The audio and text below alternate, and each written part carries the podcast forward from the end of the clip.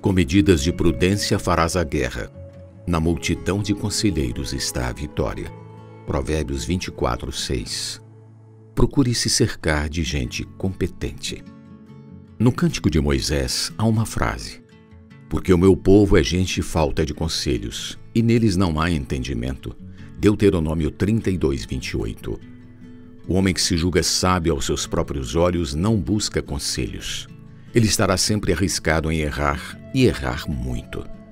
Principalmente quando se está à frente de um povo, a responsabilidade se multiplica.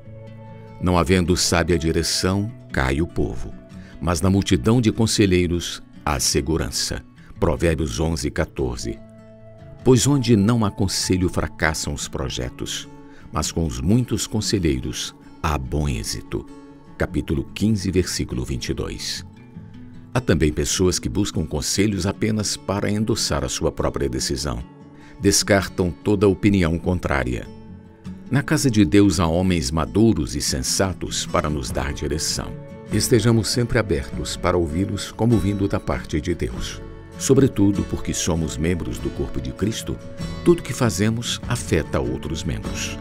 Por isso, devemos fazer tudo na comunhão com o corpo, ouvindo atentamente os conselhos e discernindo a vontade de Deus em cada situação. Assim, o Senhor nos dará vitória.